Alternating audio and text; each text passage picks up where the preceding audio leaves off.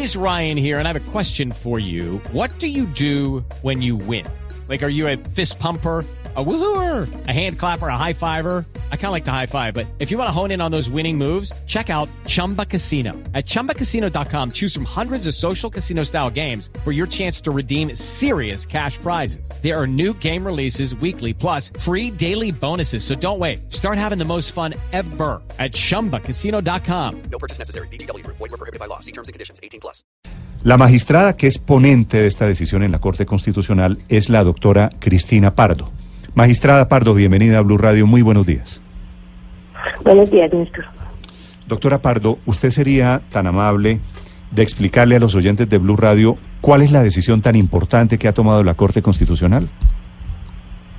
Sí, Néstor, como usted lo acaba de decir, el, la Constitución Política de Colombia dice que el subsuelo es del Estado, del Estado en su conjunto, eh, del Estado como una totalidad, no de los municipios y distritos están encima del subsuelo, en donde hay recursos naturales no renovables.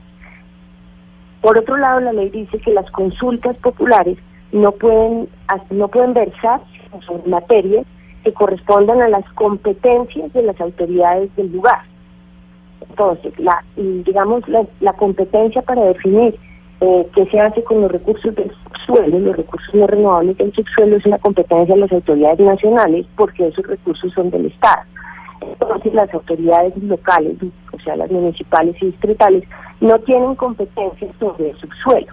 Por eso no se pueden adelantar consultas populares para definir si se puede hacer o no actividades de explotación o explotación de recursos del subsuelo. Pero, pero las autoridades municipales y distritales sí tienen competencia para definir el uso del suelo, del suelo que está encima del subsuelo. Entonces, lo que la Corte dijo es que las competencias concurrentes del, del, nivel local y las del nivel nacional deben de ejercerse de manera, bajo los principios de concurrencia, coordinación y concurrencia. O sea, se tienen que poner de acuerdo. Y exhortó, exhortó al Congreso a legislar para crear mecanismos de concurrencia y coordinación entre las autoridades nacionales y locales cuando vaya a haber decisiones de los recursos del subsuelo para de esta manera pues hacer poder coordinar y hacer esas competencias digamos trasladadas en autoridades locales y nacionales. Por el otro lado también sí. No, le quería preguntar sobre ese tema. Es que usted menciona la concurrencia entre una cosa y la otra. ¿Eso en, en efectos prácticos qué significa?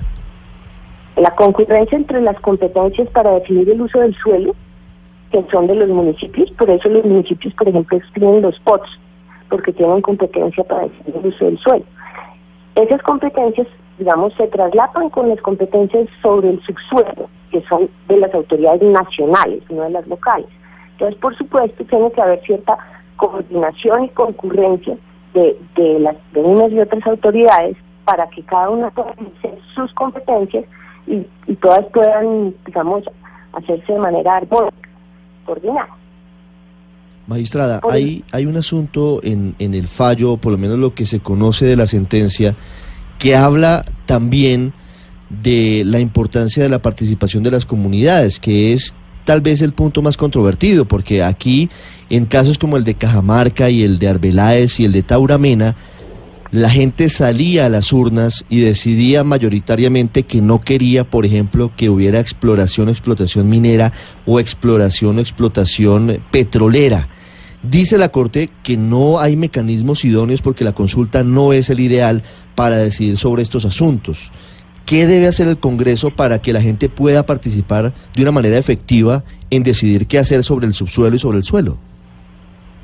Sí, es decir, mm, la Corte mm, viendo también que, digamos, la Constitución establece que los ciudadanos tienen derecho a tomar parte en las decisiones que los afectan, entonces exhortó al Congreso a crear mecanismos de participación pues, distintos de estas consultas populares, porque las consultas populares, el resultado de la consulta popular obliga a las autoridades mm. a crear otros mecanismos en donde las comunidades sean oídas, se pueda llegar a puedan, digamos, precaver las, los temores de la comunidad y, a través de esos acuerdos, pues ellas sean oídas. pero no con, ese carácter, eh, digamos, en que puedan vetar eh, la explotación de los recursos. Sí, doctora, doctora Cristina, hace dos años la Corte Constitucional había emitido una sentencia que decía exactamente lo contrario a lo que falló la Corte Constitucional anoche. Voy a leerle el fallo de la Corte Constitucional. La, decisión resuelve, segundo, precisar que los entes territoriales poseen la competencia para regular el uso del suelo y garantizar, decía la Corte en ese momento, la protección del medio ambiente, incluso si al ejercer dicha prerrogativa terminan prohibiendo la actividad mineral. ¿Por qué la Corte Constitucional cambió de opinión? Cambió de opinión por las razones que le acabo de explicar, que creo que no hay necesidad de repetirlos. Cambio, esa sentencia fue adoptada por una sala de revisión, es decir, fue adoptada por tres magistrados y no por el pleno, no por la sala plena de la Corte. En esta oportunidad la sentencia es de sala plena y expresamente dice que se aparta de esa línea jurisprudencial. Magistrada, eh, teniendo en cuenta que usted me, pues se menciona eh, en, el fallo que los recursos son de la nación, el subsuelo, ¿podría entonces llegar de pronto la idea de que se hagan consultas de toda la nación sobre una exploración en particular? No, si no está previsto, no está previsto sobre. Pero sería pues, uno, podría ser uno de los mecanismos que estudie el Congreso. No está analizado en la, eso no está analizado en la sentencia y yo no me puedo pronunciar sobre asuntos que, que podrían eventualmente llegar a ser objeto de, conocimiento de la Corte. Magistrada, ¿qué pasa con los nueve municipios que ya tomaron una decisión? ¿Puede cambiar, por ejemplo, lo que ya pasó en Cajamarca y, y volver a Anglo Gold?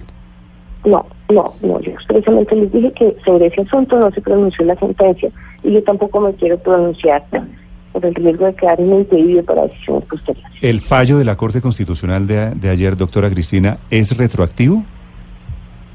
No es retroactivo, creo que no. Sí.